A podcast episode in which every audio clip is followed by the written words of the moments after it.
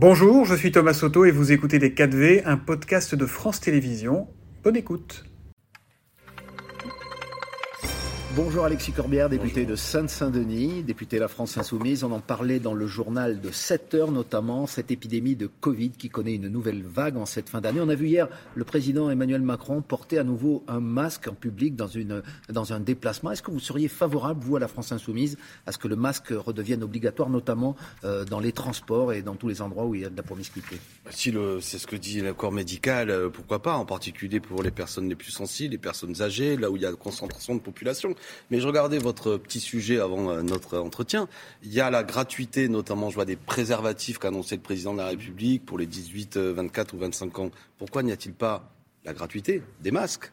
Pourquoi vous préconisez bah oui, pourquoi n'y aurait-il pas la gratuité des tests PCR On s'en souvient, ça permettait que tous les gens qui euh, s'interrogent puissent voir dans quelle situation ils sont et pouvoir se tester. C'est ça le paradoxe. Et puis quel est le problème au-delà euh, Il faut faire attention au Covid, c'est aussi la dégradation de notre hôpital public. Le problème, c'est aussi notre capacité d'accueil de l'hôpital public. Qu'est-ce qu'il y a été fait depuis euh, des années. Je rappelle qu'avant même que la crise du Covid commence, nos personnels hospitaliers étaient déjà mobilisés pour sonner l'alarme, dire que ça ne va plus, euh, absence de personnel, 5400 lits qui ont été fermés depuis le début de la nature d'Emmanuel Macron et d'autres avant. Et à ma connaissance, c'est un euphémisme, la situation de l'hôpital public, ça peut sembler dingue et fou, mais ne s'est pas améliorée. On, parle du personnel hospitalier. Il y a une catégorie de ce personnel euh, qui est très concernée par le Covid et en tout cas ses, mmh. ses conséquences. Pardon, ce sont ces soignants qui ont euh, refusé d'être vaccinés et mmh. dont vous souhaitez, vous, à la France Insoumise, la réintégration euh, à l'hôpital. Or, cette semaine, il y a eu une polémique, il faut bien le mmh. dire, puisque le Rassemblement national, le parti de Marine Le Pen, a décidé de reprendre mot pour mot votre proposition, et du coup, vous l'avez retirée pour ne pas euh, avoir de connivence avec le Rassemblement national. Je ne fuis pas votre question, je vais en parler. D'abord, pour l'hôpital, il faudrait embaucher 100 000 personnes. Mais répondez quand même non, non, mais les personnels soignants, qui ne sont pas que des, d'ailleurs des infirmiers qui ne sont pas vaccinés, ne régleraient pas le problème. Hein. Donc, il y a une question d'échelle. Il y a une situation particulière dans, dans les dom-toms.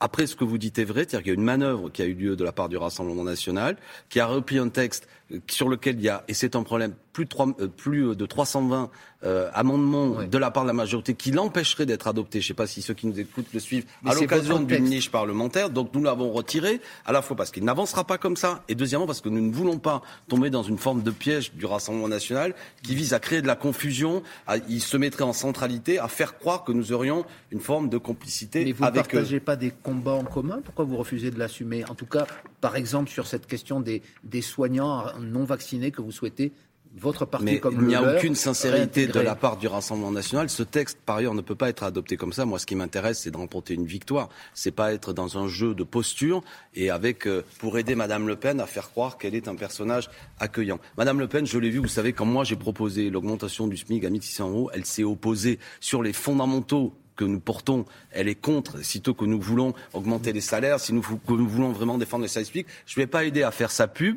sa communication, c'est un piège tendu. Clairement, nous avons dit les choses, je crois que l'affaire est réglée. Mais reste le combat pour l'hôpital public. Je tape en touche. Hein. Pour quelle raison on n'a pas embauché des personnels? Pour quelle raison nos infirmières sont aujourd'hui saturées? Pourquoi nous avons les plus mal payés aujourd'hui quasiment de l'OCDE? Et donc, c'est la caisse de résonance de la crise du Covid. Vous ne voulez pas de connivence et de manœuvre de la part du Rassemblement national. Il y a néanmoins un autre sujet sur lequel vous êtes d'accord. C'est dans votre refus de la réforme des retraites. Je dis cela parce que les choses euh, se précisent. Euh, le gouvernement semble bien décidé à faire passer cette réforme et à faire passer l'âge de la retraite euh, légale de, à 64 ou 65 ans. Les syndicats sont contre, vous l'êtes aussi. Mais quels moyens avez-vous pour contrer cette loi qui passera soit avec une Déjà, majorité. Je vais vous taquiner, vous dites, c'est, je partage avec le Front National, pardon, je partage avec, avec d'autres, avec d'autres. Pratiquement, je crois, 80% des Français, au moins plus de 70%. D'accord? Tout le monde est contre le fait de devoir travailler. C'était dans le programme d'Emmanuel Macron, mais ce n'est pas le sujet, en tout cas, de, oui, oui, de mais notre je discussion. crois pas qu'il ait été élu au second tour. de quels moyens disposez-vous? Alors, ben, ce dont je pose, ça s'appelle premièrement euh, la démocratie, c'est-à-dire faire entendre l'opinion majoritaire dans le pays, qu'il serait bon que ce gouvernement entende, qui s'exprime par des, notamment des corps intermédiaires. Vous les avez dit, il y a un élément nouveau, vous l'avez souligné, merci unanimité des organisations syndicales contre. Contre. De la CFDT à la CGT, vous même l'UNSA, etc. Je ne vais pas toutes les citer. J'ai même pas vu le patronat particulièrement enthousiaste. Ils vont manifester, je souhaite. à leur côté évidemment, à côté. évidemment, je le souhaite. Je, je crois que les organisations syndicales vont attendre l'expression de Madame Borne la semaine prochaine autour du 15 décembre pour clairement appeler à des mobilisations. Je les encourage à ça. Je n'ai pas à me substituer à eux. Et nous politiquement, et nous politiquement, on va agir. Quand je dis nous, c'est qui? La Nupes. Vive la Nupes, c'est-à-dire cette alliance communiste écologiste. Eh bien, on va faire de la politique, diffuser des tracts, coller des affiches, faire des meetings à travers toute la France pour expliquer aux Français. Expliquer quoi? Qu'aujourd'hui, il n'y a pas de problème de, financement de nos retraites. Aujourd'hui, vous savez, la totalité de retraites, c'est 340 milliards. Le système est même excédentaire actuellement. Il sera légèrement déficitaire pendant quelques années, il faut pas mais trois fois rien, mais c'est quasiment rien. C'est-à-dire quelques milliards sur 340. Non, mais c'est rien. D'accord que les études divergent sur Non, non, les études ne divergent pas. Le Conseil d'orientation des retraites dit clairement qu'il n'y a pas de problème structurel. Par contre, ce qui est vrai, c'est que le gouvernement veut faire des économies sur le dos des retraites. Il laisse filer les super profits, il laisse accumuler des richesses d'un certain point de vue. On a vu des chiffres du côté de Total, du côté d'entreprises de transport maritime. Et il y a jamais une explosion de la richesse qui n'a jamais été aussi importante pour une minorité. Cinq personnes possèdent autant que 40% de la population. Et par contre, on va dire aux gens qui travaillent, vous allez devoir travailler jusqu'à 65 ans. Je rappelle qu'à 62 ans, à l'heure actuelle, un travailleur sur deux est déjà soit au chômage, soit en invalidité. Donc les gens ne vont pas aller jusqu'au bout de 65 ans. Pour exposer tous ces arguments, pour euh, développer tout ce que vous venez de dire, est-ce que vous manifesterez, je vous repose la question, à côté des syndicats, on se souvient que vous avez fait une marche euh, contre la vie chère. C'était sous votre bannière, en tout cas une bannière politique, ou alors vous serez dans les mêmes cortèges. il faudra les deux, il faudra les deux. non, mais quand les, syndicats appelleront à manifester, je dirais retournons-nous tous avec les syndicats. chacun, euh, chacun dans son rôle. Là, je crois pas. Pour l'instant, ils sont plutôt d'abord à dire qu'ils sont favorables à un mouvement social si, si vraiment le gouvernement le provoquait là-dessus. Et je crois pas qu'ils vont mégoter, si je me permets l'expression, sur le fait que des dirigeants politiques disent à l'appel des organisations syndicales, euh, nous sortons nos bannières et nos drapeaux pour dire quoi? Il faut défendre les milieux populaires, il faut défendre les Français. Mais vous vous imaginez, je sais pas à quel âge vous avez, cher Monsieur Wittenberg, mais les gens ils sont usés, ils sont usés à 61 ans et on va leur dire désormais qu'il va falloir travailler deux ans, trois ans de plus. Ceux qui sont nés euh, deuxième semestre 1961 sont concernés, alors que jusqu'à présent on parlait durant la précédente nature de ceux qui nés en 1967. Non mais je le dis clairement parce que j'ai autour de moi des salariés qui comprennent que si ce gouvernement avance, euh, ils vont pouvoir travailler peut-être 18 mois qui vont leur être volés avec une santé abîmée. Ce débat. Et en plus, pardon, la forme n'est pas secondaire, parce qu'ils sont même prêts à utiliser, là je parle du gouvernement, le 49-3, c'est-à-dire à ne même pas respecter la démocratie parlementaire. Donc sur le fond, des accords, sur la forme, scandale, il faut manifester, et ce gouvernement serait bien avisé d'arrêter de brutaliser les milieux populaires. sera en première ligne, avec quel chef? Il y a deux partis ce week-end, les Républicains et les Verts, qui vont se choisir un nouveau leader. On attend le vôtre. Adrien Caténin, c'était le coordinateur national de votre parti.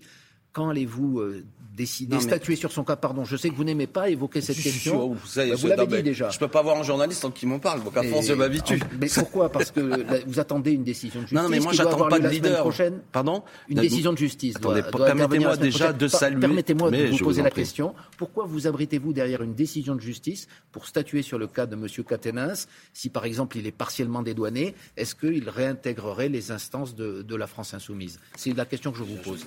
Nous ne nous sommes réfugiés à rien. Adrien Quatennens n'est plus coordinateur national. Il ne siège plus actuellement. Il ne se réunit plus, pardon, dans notre groupe. Donc déjà, depuis le mois de septembre, on n'est pas resté inactif d'un point de vue politique, ni du point de vue de la vie du groupe. Tout de même, on n'est pas les bras ballants sur un sujet quand même qui est, est doit rester important. Dans le parti? Mais attendez, premièrement, c'est la, raison pour laquelle vous avez raison de me dire que la semaine prochaine, le juge va s'exprimer. On va voir quelle est la nature de la sanction de la justice. On va voir comment les différents protagonistes accueille ça. Je pense notamment à Céline Catin, son épouse, qui a dit des choses, y compris Adrien, qui a aussi un point de vue à faire entendre. Et après, politiquement, tel qu'on l'a fait, démocratiquement, là je parle au niveau du groupe, on verra quelles conclusions on en tire. Si éventuellement il y a une sanction, est-ce que ça doit être complété par un autre type de sanction? Et après, d'un point de vue philosophique dans la vie, je suis pour qu'une fois qu'on a été condamné, qu'on a fait la peine, si je puis dire, on peut aussi reprendre une activité, mais dans quel délai On va voir tout ça, on va en discuter tranquillement. Dernière question, euh, Alexis Corbière. Vous étiez venu ici même nous dire que vous ne regarderiez pas les matchs euh, au Qatar. Est-ce que vous l'avez fait? Il y a un grand rendez-vous, il y a plusieurs rendez-vous ce week-end, euh, notamment la France en quart de finale. Alors, finale pardon. Alors, est-ce que vous avez regardé? Est-ce que vous allez regarder Alors, premièrement, moi j'ai tenu parole, mais c'est pas très important. Je me sens tout seul et fort heureusement, les Français regardent. Je comprends, ils sont contents de l'équipe de France, mais l'équipe de France, Monsieur Mbappé, Monsieur Giroud n'a pas besoin qu'Emmanuel Macron mette son short et rentre sur le terrain. Moi, j'étais pour le boycott diplomatique. Les politiques qui vont venir faire de la démagogie pour dire vive l'équipe de France, pour profiter du soutien populaire, pour se redorer, si je puis dire, le blason, je suis pas d'accord. Quel est le fond du sujet Il ne faut pas qu'il y aille. Ah, écoutez-moi, le fond du sujet, c'est quoi Non, non, je l'ai dit. Bien sûr qu'il ne doit pas y aller. Et il doit dénoncer le fait qu'il y a peut-être 6000 ouvriers qui sont morts pour ce Qatar, pour ce mondial au Qatar, que les droits des homosexuels sont pas respectés, que les femmes ne peuvent pas faire, de prendre des décisions, elles sont mises sous tutelle des hommes,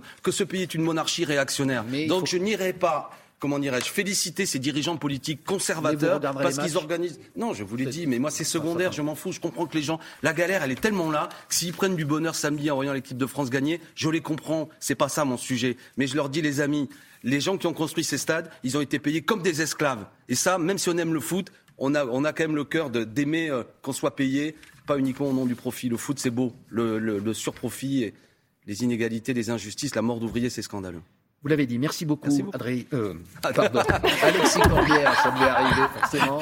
Et c'est la suite de Télématin. Merci beaucoup. Je me suis, je me suis rattrapé. rattrapé. Limite sur la faute de carte, mais ça y était.